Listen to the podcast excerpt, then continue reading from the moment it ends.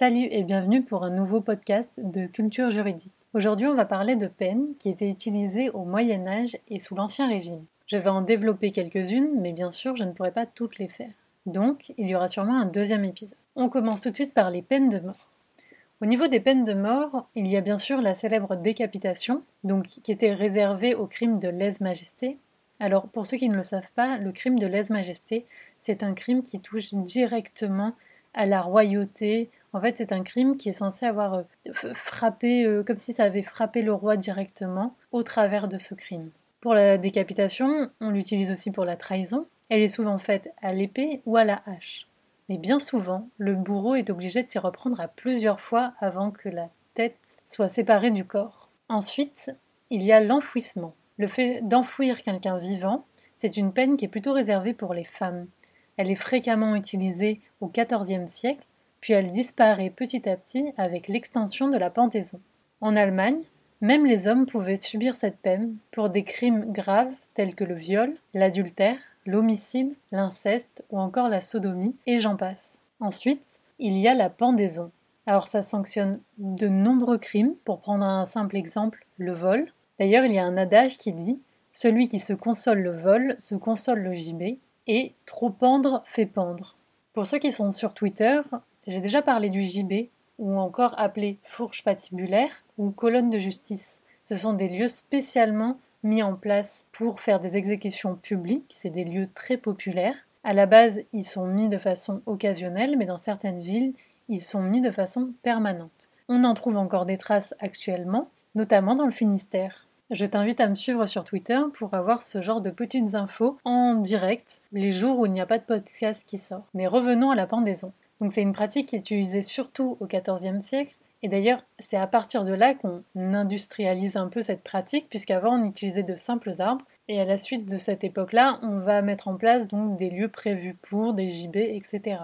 Auparavant, c'était une peine qui était réservée seulement pour les hommes, pour un motif de décence. Alors pourquoi la décence? C'est surtout parce que cette peine, elle consiste à mettre le corps nu de quelqu'un, d'un coupable, qui va rester là pendu assez longtemps, exposé à la vue de tous. Et donc elle était considérée comme particulièrement ignominieuse. La pendaison pour les femmes, elle apparaît d'abord dans le sud de la France, puis elle va se généraliser au nord.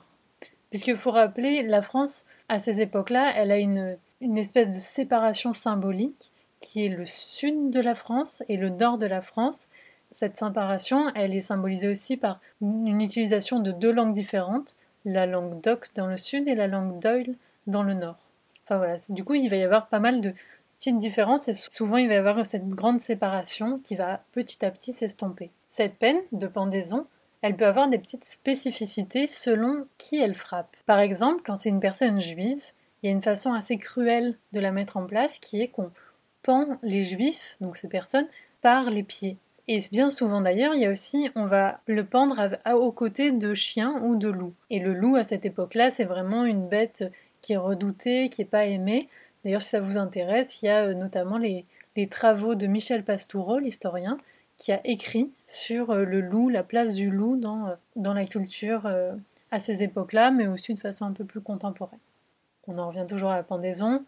Aux Pays-Bas, par contre, la pratique de pendre par les pieds, elle n'est pas seulement réservée aux juifs. On continue avec d'autres peines de mort. Je vais vous parler maintenant de la peine de la chaudière. Donc c'est une peine qui est réservée aux fabricants et utilisateurs de fausses monnaies. C'est une peine, on va le voir, qui est très sévère parce qu'elle touche un crime de lèse-majesté. Donc le lèse-majesté, je vous l'ai déjà expliqué. Mais vous allez me dire pourquoi fabriquer de la fausse monnaie, c'est un crime de lèse-majesté. Parce qu'en fait, frapper la monnaie, c'est une prérogative royale. Et du coup, s'accaparer cette prérogative royale, c'est toucher le roi en plein cœur dans sa qualité, etc. Donc cette peine, elle consiste à ébouillanter le corps, puis le pendre. Donc voilà, on est dans de la sévérité pure et dure. Ensuite, je vais vous parler de la peine du sac. Donc normalement, elle sanctionne le parricide et l'infanticide volontaire. Le parricide, c'est le fait de tuer son père, donc c'est dans le mot parricide, et l'infanticide, c'est le fait de tuer son enfant, infanticide. Elle est un emprunt du droit romain, elle consiste à mettre la tête de la personne dans un sac de cuir et de le jeter dans la mer ou la rivière. Et dernière peine que j'avais abordée euh, dans cet épisode, c'est la noyade. Alors la noyade, elle est très utilisée en France, mais elle est aussi connue en Flandre et en pays allemand. Je vous fais pas de dessin, c'est le fait de noyer quelqu'un. Donc voilà, je vous ai fait rapidement quelques peines de mort qui existaient à ces époques-là. Mais pour le moment, on s'arrête là. Je ferai un deuxième épisode sur les peines corporelles, les peines euh, afflictives ou, euh, ou encore les peines patrimoniales si ça vous intéresse. En attendant, je vous dis à très bientôt. Abonne-toi si le contenu de cette chaîne t'intéresse et si tu veux... Euh, abonne-toi si le contenu de cette chaîne t'intéresse. Si tu veux participer un petit peu à l'élaboration, ben, je te propose de mettre un commentaire en dessous pour me dire déjà ton avis sur cet épisode, sur qu'est-ce que tu penses de ces peines et quelle est pour toi la peine qui était la plus horrible. Ensuite, tu peux me donner tes idées pour les futurs podcasts. Et surtout, je t'invite à me rejoindre sur Twitter aussi, où on est près de 350, pour bénéficier de petits tweets de culture juridique de temps en temps, le temps d'attendre de nouveaux épisodes. Je te dis à très bientôt et merci pour ton écoute.